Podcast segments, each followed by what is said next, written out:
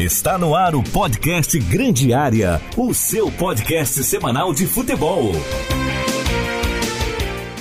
Opa, sejam muito bem-vindos a mais um episódio do Grande Área Debate, o seu podcast barra programa de rádio que traz as pautas mais interessantes e mais relevantes do futebol local, nacional e mundial. Tudo o que aconteceu de importante na semana você confere aqui no Grande Área Debate que conversa troca ideias, concorda, discorda sobre esses temas do nosso futebol que a gente gosta e acompanha de perto. Você nos acompanha, é claro, no dial do seu rádio 103.7 FM e nos aplicativos de áudio, no Spotify, no Deezer, no Amazon Music, no seu favorito você nos encontra. Basta procurar por Grande Área Debate. E claro, também lá no portal SC todo dia temos a nossa aba do Grande Área para você que quer conferir. Eu sou o Lucas Marques e esta semana estarei novamente com Eduardo Mota e Eduardo Fogaça, a dupla dos Eduardos que aos poucos vão evoluindo e vão conhecendo um pouco mais do nosso esporte. Por exemplo, eles já sabem que tem que fazer gol para ganhar o jogo. Já é uma evolução que eu consegui implantar na cabeça deles O com três semanas de gravação. É, tem gente que não, não pegou esse lado ainda.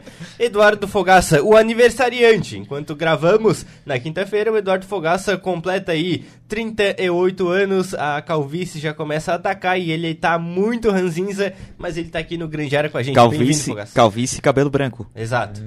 Tudo isso.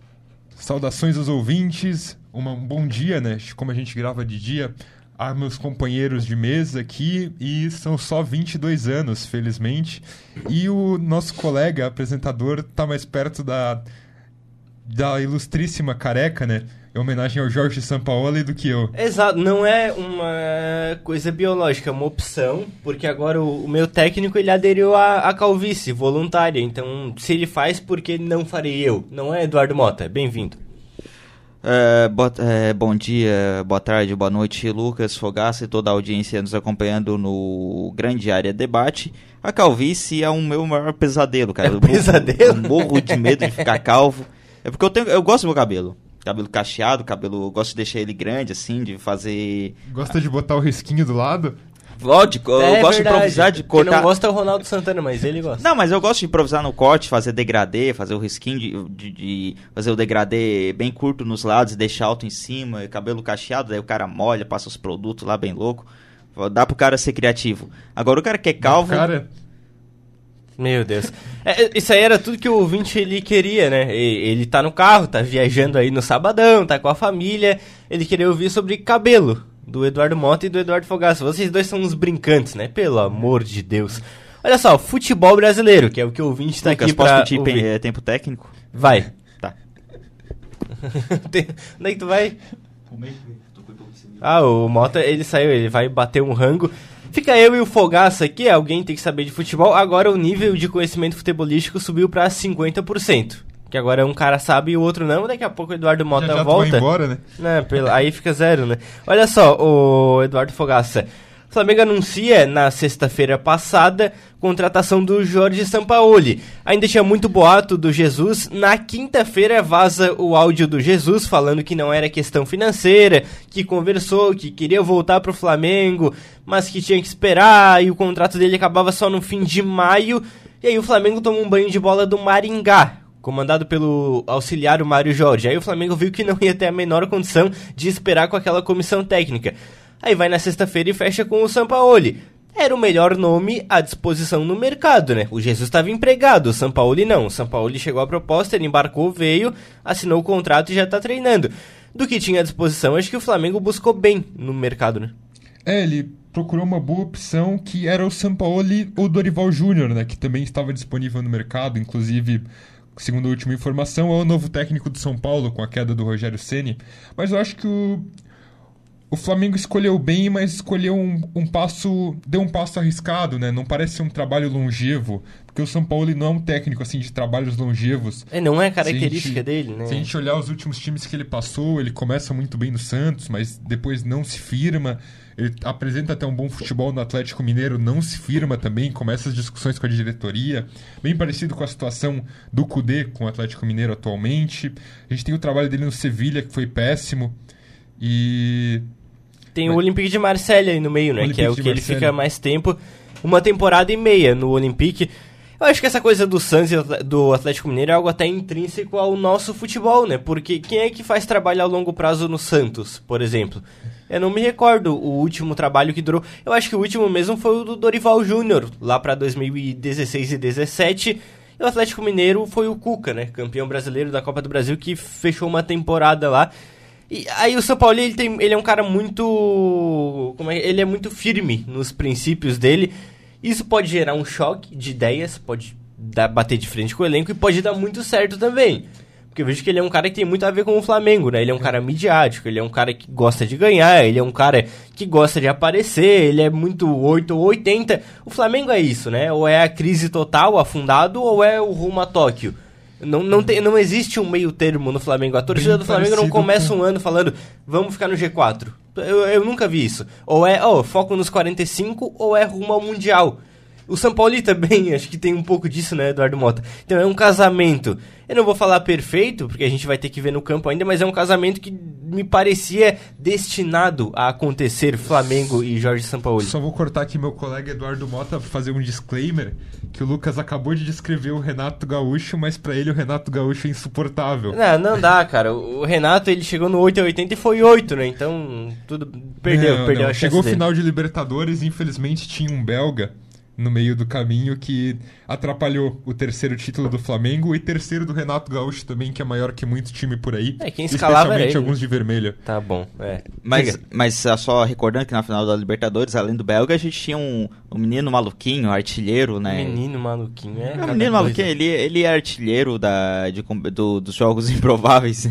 É o nosso. Nosso. Peraí, eu tô. É que eu voltei agora de uma hipoglicemia, eu tava comendo, eu sou diabético. Eu tô ainda acertando o raciocínio aqui, mas era o Renato Gaúcho. Deivinho. O Força Davinho. Cara, eu acho Era o assim... Renato Gaúcho e o, o São Paulo, né? Comparação aqui. Exato. É Cara- a comparação que o, o Fogaça fez. Eu não queria nem entrar no nome de Renato Gaúcho. Mas eu concordo, eu concordo, o- porque o Renato Gaúcho ele tem esse estilo meio 880 também, que no Flamengo foi muito 8, né? Mas. Não, não foi muito oito. Não, mas Foi foi, fracassado. No jogo. Ele fracassou. É assim, porque- o começo até, o Flamengo teve boas atuações, jogou bem, porque o Renato ele prioriza muito os jogadores. Ele deixa os caras livres em campo. Então, quando você solta Arrascaeta, Everton Ribeiro, Bruno Henrique, Gabigol, Pedro, esses caras acabam resolvendo o jogo, né? Quando o Renato teve que criar soluções, que o Flamengo sofreu muito com lesões, ele não teve nada. Ele não mostrou repertório. E aí ele Isso- perde, ele é humilhado pelo Alberto Valentim, que treinava o Atlético Paranaense em pleno Maracanã. Quando o Renato ele tem que criar soluções, aí ele é, é oito. Eu concordo com o Mota. Quando ele precisou se mostrar um treinador versátil, ele não, não teve repertório. Exato. E o Sampaoli, ele, ele tem esse estilo do Flamengo, né? Porque é, ele é um treinador que ele. Primeiro, o estilo de jogo dele combina com o Flamengo. O estilo de jogo ofensivo, o estilo de jogo é, com uma posse de bola e que acabou se tornando DNA do Flamengo, principalmente pós Jorge Jesus. Eu acho que até antes, pós geração do Zico lá, o Flamengo perdeu muito disso porque tinha equipes pouco qualificadas, né? É. Momentos financeiros difíceis. Mas eu acho que a raiz do Flamengo é esse tipo de futebol. O ouvinte que acompanhou aquele esquadrão do Zico e tá me ouvindo vai concordar. O Flamengo era uma equipe de pressão, de posse de bola, de velocidade. Perdeu porque Na acabou. época era né? chamado de futebol total, né? Exato, o futebol total. O Flamengo era muito do futebol brasileiro, né? Não é ter o ponta, é ter o meia partindo do lado e trazendo pra dentro. O Flamengo tinha Zico, mas também tinha Adílio, tinha Lico, tinha Nunes. Aí depois vai ter Rondinelli, nas laterais Júnior e Leandro, que eram quase meias nas laterais. Era muito a essência do futebol brasileiro, que eu acho que o Flamengo resguarda muito bem, mesmo sendo uma equipe de vanguarda, ao meu ver.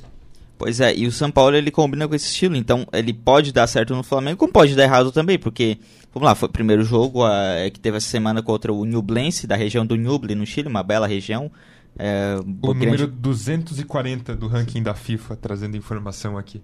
O Chile o ou Nublense. O Nublense, Nublense, grande boa time. colocação, boa colocação. Boa colocação. A bela cidade ali da, da região do Ñuble, onde ele é localizado também. É, recomendo, inclusive, para o pessoal que Quem é o quer prefeito? viajar nessas férias aí. Já aí, foi lá, Mota? Aí tu tá me. Aí tu me quebra, né? Porque é o prefeito. Eu não sei quem é o prefeito, nunca fui lá, mas eu Mas tá visitei. a- solto o prefeito lá? Em Deve Tubarão teve um dia aí que a gente não sabia quem era prefeito também. É, é complicado. é, é, é é co- complicado. É, é, é o ISO 9001 da América do Sul, né? Mas enfim. América Latina. Mas é. Eu não visitei essa região, eu vi ela no, no Street View. Eu conheci ela, na verdade, depois do jogo do Flamengo. Mas enfim. É, botou lá pra ver? Botei. Vai, que legal, cara. O Mota é. Eu sou viajante a gente pergunta pra, pra é, lugares da América do Sul, o Mota não pega tanto porque ele é norueguês, né? Vale dizer. Ele fez o um ensino médio com o Haaland, é, tudo exato. isso. Então o Mota ainda está conhecendo a, a, nossa região. Assim, eu acho que vale dizer essa estreia do Sampaoli, tá dando serviço, né? Flamengo 2 a 0 no, no Blense, dois gols do Pedro. E assim, uma boa atuação do Flamengo, não foi brilhante. Teve defeitos. A defesa ainda precisa de ajustes. As alas na esquerda o Ayrton Lucas é dono da função, mas na direita ele bota o Marinho, porque não tem um jogador especialista é o da, é o da homem função. de confiança né? do Sampaoli, né? Tem isso também. Já, já era previsto que o, o, Romari, Romarinho, Romarinho. Não, o Marinho ia entrar, confundir os jogadores. E cara, e mesmo que a atuação não, não tenha sido brilhante, foi uma das, se não a melhor atuação do Flamengo no ano. Primeiro, da Altondo, que foi o trabalho do Foi Vitor Pereira, boa né? também, né? É, contra o Cuiabá até foi bem, mas aí muito pela técnica dos jogadores. Essa atuação já mostra ali um embrião do que é a ideia do Sampaoli, né? Que é o time de pressão alta, que é o time de perde de pressão, né? O time do toque de bola em velocidade, o time que se sobressai pela técnica e pelo físico. Claro que vai ter muito a trabalhar, vai ter encaixes, vai ter altos e baixos, não, não, não acredito que o Flamengo vai varrer o futebol brasileiro daqui pra frente, vai acabar tropeçando, que vai, vai ser perder igual o Jorge ainda. Jesus, né? Exato. Até porque até essa estabilidade eu ia comentar, acabei me perdendo ali comentando sobre a região do Nhuble, mas Mas foi bem, foi É, bem. Trouxe Que é conhecimento. uma bela região, é, né? é uma bela região, mas Como o, é que você visitou lá mesmo? o pelo Street View, mas enfim. Mas ah, o, a- o, o estilo de Sampaoli, ele é, um, ele é um treinador que ele a gente sabe que tem pavio curto, ele é um cara que ele né, que ele é, tem uma personalidade forte e o grupo do Flamengo é um grupo estrelado, um grupo de jogadores que tem essa mesma personalidade. Então, é, ele vai fazer um bom trabalho até o momento que ele conseguir ter o elenco na mão. É, tudo passa pelos caras comprarem o barulho dele, né? Exato. Exato. O Flamengo é uma equipe que vaza tudo, Ele pode né? ser um Jorge Jesus ou pode ser um Pode ser o Domenech Torren, que Ué. caiu. Cara, o Flamengo vaza Souza. tudo. Vaza a escalação, vaza quem tá treinando bem, vaza quem vai chegar, quem vai sair, se o Marcos Braz tá feliz, se o Sampaoli jantou frango ou carne, vaza no Flamengo, né? O- então, tu o que Marcos Braz vazou... no cinema. É, o Mar... exato. Quantas vezes no Outback o Brás foi na semana. Cara, tudo no Flamengo depende dos caras comprarem o barulho do treinador, porque quando começa as notícias, quando o Flamengo vai demitir um treinador, nunca é só uma demissão, né? Tem a fritura, começa a sair notícia com o setorista falando que o elenco não tá gostando, que o treinador tá mal, porque ninguém entende a ideia dele. Uma reclamação que foi muito constante dos técnicos que vieram depois do Jesus foi a falta de detalhamento nos treinamentos. Não diziam muito qual era a função, o que, que os caras tinham que fazer. Não era aquele nível de detalhe nos treinos que o Jesus passava pra eles. Eu tenho a impressão que o Sampaoli é esse cara, que é obcecado por futebol, que é completamente maluco, que vai chegar no treino e vai é, desovar um monte de informação em cima dos caras. Então eu acho que isso, pelo menos isso, a qualidade do trabalho não vai ser um problema, porque o Sampaoli, e eu já falei até aqui na programação da cidade, eu acho que ele é um técnico melhor do que o Jesus. Mesmo que o histórico do Jesus no Flamengo seja melhor do que o do Sampaoli, o Sampaoli, um jogo, o Jesus é um ídolo absoluto do Flamengo, a torcida vai ter sempre esse carinho pelo Jesus, mas eu acho que o Sampaoli, ele senta numa mesa que o Jesus não senta, ele não, não conversa com os treinadores ali, talvez da segunda ou terceira prateleira do mundo. Então eu acho que esse nível de treinamento e de detalhe, o jogador não vai... mesmo? Cara, é assim, ele treinou a Copa do Mundo recentemente. Ah, foi mal na Argentina, o elenco não gostou. Tudo bem, mas ele chegou lá por méritos dele. Teve um bom trabalho no Sevilha lá atrás, esse último agora foi muito ruim, mas ele brigou e levou o Sevilha a uma Liga dos Campeões, lá por 2017. No Olympique de Marseille ele vai bem, e ele até resgata um futebol do Gerson que há tempos a gente não via. No Atlético Mineiro ele também vai bem, mesmo com o elenco sem os reforços que ele pedia. No Santos ele é segundo colocado no brasileiro, fazendo 74 pontos contra um Flamengo que fez 90 do Jorge Jesus e aquele Santo, Santos elenco limitado com Marinho, Soteudo, Eduardo Sacha. Então, cara, eu acho que sim, eu, eu coloco ele numa prateleira acima do Jesus, porque o Jesus também, pós-Flamengo, ele vai mal no Benfica e ele até agora não ganhou nada no Fender. Então, eu acho que sim, eu coloco numa prateleira acima. É, mas contando, acho que os trabalhos anteriores do Jesus em Portugal, ele não fez. Ele fez bons trabalhos na Liga Portuguesa. Eu acho que estão pelo menos na mesma prateleira. Assim. É, só que isso aí a gente já tá falando de 2012, né? 2013. É, é coisa de uma década atrás, o, a relevância do Jesus no futebol português, que é quando o São Paulo tá aparecendo pro futebol na Universidade de Chile, né? Na Laú, que é aquela equipe muito boa que ganha a Sul-Americana. Goleia o Flamengo no Engenhão 4 a 0 passa do Vasco na semifinal, ganha aquela Sul-Americana e depois ele vai pro Chile que ele ganha duas Copa, Copa América. Então, se pegar até mesmo o histórico de uma década atrás, eu acho que o São Paulo tem trabalhos melhores do que o Jesus. E aí, antes disso, o São Paulo ainda era, era um treinador iniciante, né? O Jesus tem mais estrada do que ele. Eu não sei se tu vai concordar comigo, Mota, mas eu acho que o São Paulo, até de aproveitamento de trabalhos, eu acho que ele vem numa fase, uma fase pegando 10 anos para trás, melhor do que a do Jesus. É, na verdade, o o Jorge Jesus ele foi projetado para o futebol muito pelo Flamengo, né? Pelo futebol em nível fora da, de Portugal. É, ele, ele tinha títulos. Sabe onde é que ele estava? Antes do Flamengo ele estava no Al Hilal da Arábia Saudita. Ele não estava mais no, no, mundo europeu, né? Então. Pois é, ele era muito bem projetado pelo Benfica. É, mas ele não, não, não conseguiu engrenar na Europa. Ele conseguiu ter relevância depois do trabalho que ele fez no Flamengo. E a partir daí, é, ele até conseguiu voltar para a Europa, voltar ali para o Benfica, mas não deu certo o trabalho dele. Ele acabou sendo eliminado, inclusive, pelo Abel Ferreira, que estava no PAOK, na Liga Europa, né? Eu sempre gosto de relembrar isso. Mas enfim. Não vejo necessidade dessa é, memória, mas tudo não, bem. É só para provar quem é o melhor português, né? Mas enfim. Prova nada, né, Mota? Não, para. A prova, Lucas. O Abel ele tem um trabalho mais consolidado no Palmeiras do que o Jorge Jesus teve no Flamengo. Mas ambos os trabalhos muito bem consolidados, né? É importante deixar claro aqui. Mas o São Paulo, é, o São Paulo já tem trabalho bem, bem, feito dentro do futebol brasileiro, inclusive no próprio Santos, onde ele treinou o Marinho, em que o Santos não foi campeão brasileiro porque justamente tinha lá o, o Flamengo do Jorge Jesus. Mas o Santos do São Paulo, vamos lembrar como era aquele time, né? O time no papel era manhaca. O São Paulo não que tinha nada brilhante naquele eu time. Acho que né? dizer o melhor jogador era o próprio Marinho, o São Paulo que alçou dizer... aquele time a um a outro patamar. Falar desse vice-campeonato do São Paulo é a mesma coisa que dizer, ah, o Mano Menezes foi vice-campeão brasileiro ano passado. Mas Ele tudo é contexto, disputou... né? Não disputou porque o Flamengo fez 90 pontos. Exemplo. O Palmeiras varreu o brasileiro ano passado igualmente. Exato, mas fez 81. O São Paulo do, de 2019 fez 74. Então o São Paulo disputaria o brasileiro do ano passado. O Mano Menezes não disputou. Eu acho que vale dizer isso porque o Flamengo 2019 é a melhor campanha da história dos pontos corridos, com aqueles 90 pontos. Então acho que ninguém disputaria aquele título. Nem mesmo o Jesus voltando ao Flamengo chegaria nessa pontuação. Então eu, eu coloco até como um trabalho melhor do Sampaoli nesse do Santos do que o Mano Menezes ano passado, porque, assim, o, o Mano realmente nunca teve na disputa. O Santos até chegou a dar um calor em, em, algum momento ali no Flamengo. Nada muito que evidencia uma grande disputa de título, mas eu acho que é um trabalho que vale pro currículo, sim. Eu acho que é uma coisa que argumenta em favor do Sampaoli no Brasil. Eu, eu vejo dessa forma. Não sei o que vocês pensam.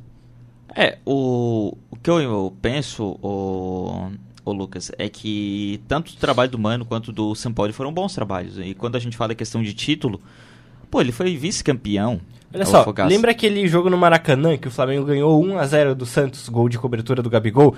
Cara, foi um dos melhores jogos do campeonato. Olha só a escalação do Santos na data.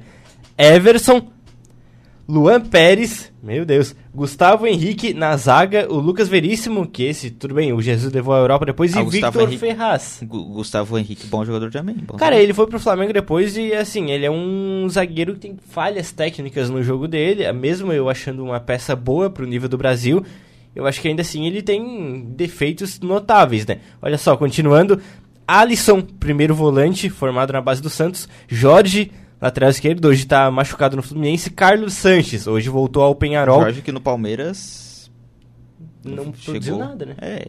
Vitor Ferraz foi mediano no Grêmio. Foi ofuscado Ele tava no também. time rebaixado do Grêmio, não tava? Não, não tinha saído Já antes. tinha saído? Cara, olha só, continuando. É, Soteudo, que tá ainda no Santos, voltou ao Santos, é um jogador que eu acho bom, apesar de também defeitos, e também a parte física dele, ele ser muito baixinho, não ter o, uh, o lado físico para dividir, para buscar essas bolas, eu acho que também dificulta um pouco a progressão do jogo dele. Eduardo Sacha e Marinho. Esse time aqui na mão de um técnico brasileiro comum. Puxa aí um técnico brasileiro qualquer, um cara de meio de tabela. Celso Rode. Wagner Mancini ou Celso Roth, qual colocação esse time aqui ficaria? Se Décimo esse quarto. time aí tivesse camisa do Vasco, era o vigésimo colocado. Exato, caía, né? Exato. Não, ficaria ali décimo quarto, talvez. Décimo. Décimo primeiro ali, sei lá. Eu acho que é time pra cair, dependendo do ano. Isso daí cai com. Então, depender. Vai, não, tudo também esse- não, né? Fogaça. Não, o Grêmio- Tudo dependeria da fase do Marinho e do Soteudo, né? É.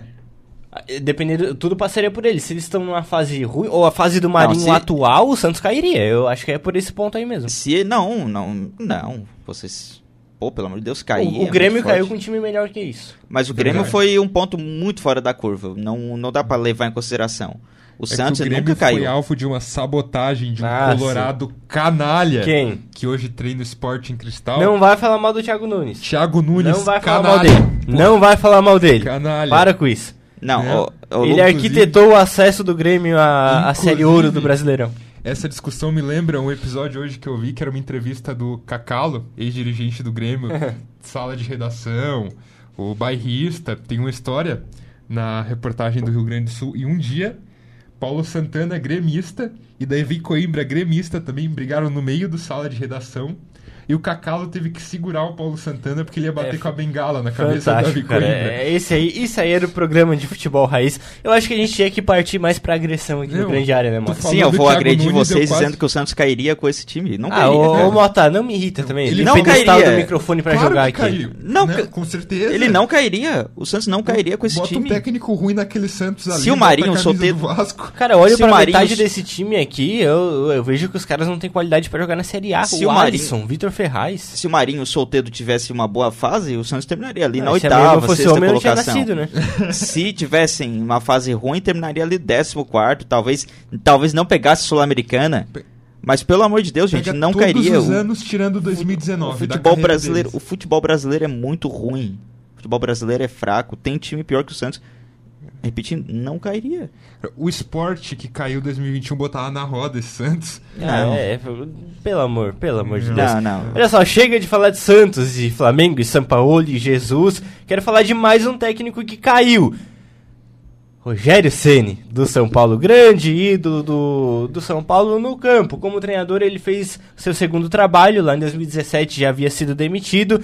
E novamente o São Paulo demite o Rogério Ceni e traz o Dorival Júnior. Vocês apostam quanto o, o que ele vai voltar ali em 2025 pro São Paulo? Vai, vai, agora, antes. é, agora ele vai rodar outras equipes pequenas, talvez pegar um ou outro time grande e volta, né? Eu aposto que em Mas 2025 essa ele volta. E Com outra vocês? diretoria. Essa última gestão, a gestão Casares do, do São Paulo, é um enterro de técnico, né?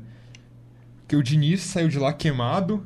O Crespo, que não é um técnico ruim, sai de lá queimado. É, o Crespo o é bom. Ceni sai de lá queimado. Os três são bons. O Diniz é bom, o O Crespo é Crespo bom. É, não, exato, exato. Então, E o o Ceni manda é bom no treinadores, né? O Ceni foi é campeão elenco. brasileiro, gente.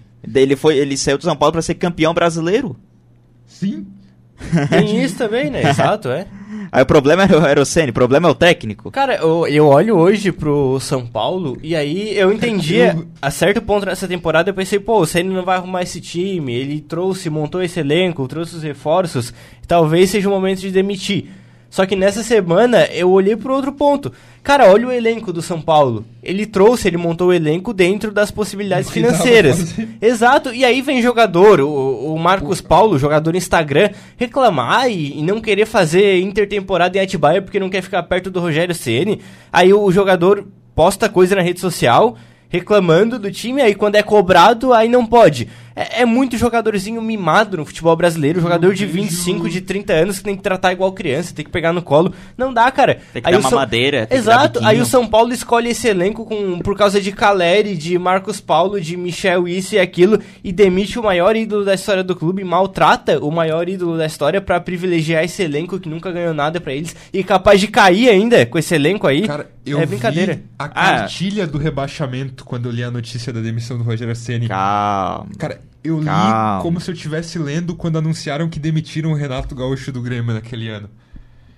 Cara, tá escrito. Eu não, não, não não estou falando que vai cair, isso aí é o fogaça. Mas o São Paulo errou tudo na temporada até aqui. né? Não, Ah, eu tô falando que não vai cair. do rebaixamento. Daqui a pouco o resultado não vem. Daqui a pouco todo jogo tem um lance duvidoso. Troca de técnico de novo. O rebaixamento não acontece na última rodada. É, vai seguindo Concordo. uma série. de- vai acontecendo uma série É, de não, exato. O tragédias. rebaixamento não é uma- um cometa que cai, pô, cair. É, é construído o rebaixamento. Eu ouso dizer que é planejado.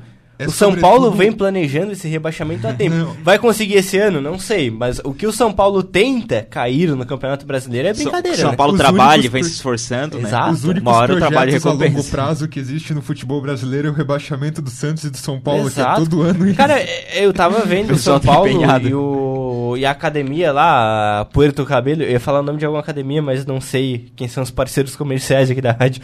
Cara, o, o São Paulo ganha de 2 a 0 mas é um placar mentiroso, porque o São Paulo arruma dois gols nos 5 minutos finais. E é uma atuação horrível, cara, contra um time da Venezuela, do segundo escalão da Venezuela, que tá na Sul-Americana. Pelo amor de Deus, é culpa do Ceni. É, ele poderia ter um trabalho melhor, mas olha o elenco do São Paulo, cara. Aqui, de novo, vamos pegar a escalação. Quem o São Paulo levou a campo na vitória? Rafael, goleiro. Raí Ramos, na lateral direita. Base. Arboleta. Velho, Lucas Beraldo, base. Base. Caio Paulista, chutado Velho, do Fluminense. chutado. Pablo Bom. Maia, base. Michel Araújo, veio outro do Fluminense, chutado. O São Paulo tá pegando o refugo do, Fluminense. cara. Pelo amor. Rodrigo Nestor, base. Ruim também. Luciano. É, teve seus lampejos. exa- ah, não, o Luciano é o camisa 10 do São Paulo hoje. É, é inimaginável, é um jogador comum. O Luciano é comum. Vocês Sim, concordam teve comigo? seus lampejos na Nenhum carreira. aí seria titular no Palmeiras, por exemplo. Não, de forma alguma. Jogador. Alisson. Nenhum ali serve no Grêmio, Não, que girar no também, Palmeiras. Exato. O Alisson, aquele passou Grêmio, Cruzeiro todo, é, é muito E não- operário, e não é servia no dedicado, Grêmio? né? É, Alisson? exato. É. O Alisson, o Alisson é o, mostra o erro da gestão do Romildo Bolzano no Grêmio, que ele chega em 2018 vai bem, 2019 ele tem os seus momentos, e daí eles acham que é uma boa ideia começar a supervalorizar jogador ruim. Exato, é o momento. Duas temporadas boas, aperta a mão do cara, muito obrigado. Muito obrigado. Mesma coisa Igual- o Paulo Miranda. Entrou, foi bom, foi bem. Serviu uma temporada, manda embora, passa pro próximo. O Jael também, né? Foi bem enquanto tava lá e depois foi embora. Tá Tá, certo, tá o- ótimo, o, né? Jael é um exemplo. Foi bem um ano, campeão da Libertadores, fez gol em Grenal, ídolo. Um abraço, vai pra Arábia ganhar dinheiro. O, o. Jael tem, o pessoal conta uma história que eu não sei se é verdade, até desculpa interromper, Lucas, mas o Jael, o pessoal comenta que é, em 2017 o Só pra tu- fechar rapidinho, a Tá. escalação do São Paulo, o centroavante era o Juan, que é da base. Então Tá. vai lá. O pessoal comenta, é o time de ruim, time de São Paulo. O pessoal A- comenta É, Outra que cartilha da, do rebaixamento é dizer que os velhos não servem, a gente tem que botar só a base. Ó o Inter aí também. Vai lá, Mato. Então, em 2017 o pessoal comentava que. Eu não sei se é real essa história, tá? Que parece o Tubarão queria tra- trazer o Jael do Grêmio. Aí o Jael fez o gol lá da final da Libertadores contra o Lanús, né? Ele, ele escora. É, ele aí faz ele, gol. isso, ele escora, ele tem uma participação boa na final. aí o Grêmio, aí o Grêmio ele, ele resolve manter o Jael. Aí o Tubarão vai atrás do Matheus Batista, que chegou, que era do Grêmio, né? Era o jogador que jogava no time de aspirantes do Grêmio. O Tubarão vai atrás dele e o Matheus Batista ele veio Tubarão, é, jogou o Campeonato Catarinense, foi muito bem e Foi tal. bem, né? Sim, sim. Era um bom jogador. Cara, imagina o que, que o Tubarão não ia pagar pro Jael na época, né? Pois imagino é. que o Jael não faria aqui, né? É, ele ia- eu acho que ele ia sobrar, Ele né? ia nível Não, ia destruir assim, né? muito, ia destruir Até muito. porque ele ganhou a posição do Lucas Barrios no Grêmio, não foi? Sim, sim, o Lucas Barrios oscilava um pouco. O Barrios que voltou pro Brasil como craque, não joga nada no Palmeiras e vai pro Grêmio e garra banco pro Ele, Jael. volta- ele chega no Palmeiras com o status de craque e aí o pessoal descobre que ele usa calça jeans molhada na hora de jogar. Nossa, ainda era não, é pesado o Barrios, né? Mas Meu até Deus. que ele foi decisivo pra essa campanha da Libertadores. Sim, abriu a barreira pro gol do. Cristiano Ronaldo. O problema é que ele abriu a barreira pro gol do Cristiano Ronaldo. um, um mundial que a gente ia ganhar nos pênaltis, que não tava Foi decisivo pro. Mundial, pelo menos. Exato, alguma coisa ele decidiu. Se não vai ajudar, Atrapalha. atrapalha. O importante é participar, né? Exatamente. Um abraço pro meu querido amigo Lucas Barrios, o paraguaio. Joga ainda? Alguém tem essa informação aí? Ele é, ele é argentino, na verdade. Ele né? é. ele- não, acho que ele é naturalizado paraguaio, não é? Não, ele nasceu na Argentina e é na- naturalizado paraguaio. Tá certo. Então Lucas é, Barrios. jogou na seleção paraguaia, né? É, é, Tem um, vídeo, tem um vídeo dele no Palmeiras ainda, co- é, pouco antes do Palmeiras trazer o Borja, que é foi um baita. é, é, Tá, olha só, a baita informação tá, contratação. tá aposentado, ó, se aposentou esse ano. O Lucas Barrios, a última equipe dele foi o Patronato da Argentina. Inclusive o Barrios bancou uma época o Lewandowski no Borussia Dortmund. Teve isso ainda, né? Isso Meu. Deus do céu. Impressionante. Futebol é, é uma coisa, é dinâmico. É a palavra é essa, né? Olha só, o Grande Área Debate desta semana vai chegando ao fim. Muito obrigado para você que esteve conosco, acompanhou esse debate. Alguns que sabem de futebol, alguns o plural, eu forcei, eu sei de futebol. O Eduardo Fogaça e o Mota dão os palpites deles e você tá sempre ligado aqui na audiência, a maior audiência do sul do estado, que é a da Rádio Cidade. Você, claro, quer ouvir outros episódios do Grande Área Debate, tem também o Grande Área Entrevista, confere lá no seu Spotify, procura por Grande Área e você nos encontra. Fogaça, o aniversariante, um abraço. Olha, uma sacanagem. Eu vim aqui, aqui, rachou o elenco a partir desse episódio. Só agora. Acorda 6 horas da manhã para trabalhar 15 graus em Laguna. Tu não acorda 6 horas não, rachando. É que eu tenho que vir aqui até o estúdio, né? Eu moro na outra cidade, para quem acompanha a gente aqui não sabe ainda. Daí eu venho para ouvir que o Thiago Nunes é um bom técnico. A próxima vez eu vou trazer, sei lá, a bengala, vou pegar um, algum fio solto aqui bater no Lucas. Vai, vai ter que, vai, vai ter, ter que começar a dar porque conflito. tem que começar a ter conflito, tem que ter registro. Porque o que a gente ouve aqui é uma canalice Pelo dos nossos de companheiros de trabalho ah, que eu acho que só se resolve com a violência. Um bom dia a todos. Eduardo Mota, depois de eu ter que ouvir esse absurdo, despeça-se do ouvinte e do Fogaça no grande área, porque ele não volta mais, né? Não, mas tu sempre disse que eu não volto mais, Chega. eu sempre volto. Tava 15 graus a laguna? Sei lá. Ele tá inventando, ele não sabe nem ver a temperatura. Tava, tava quente, Se então, tava né? frio, então tava muito frio. Tava Diga. Mota. Pô, Tubarão, no termômetro de casa tava 8.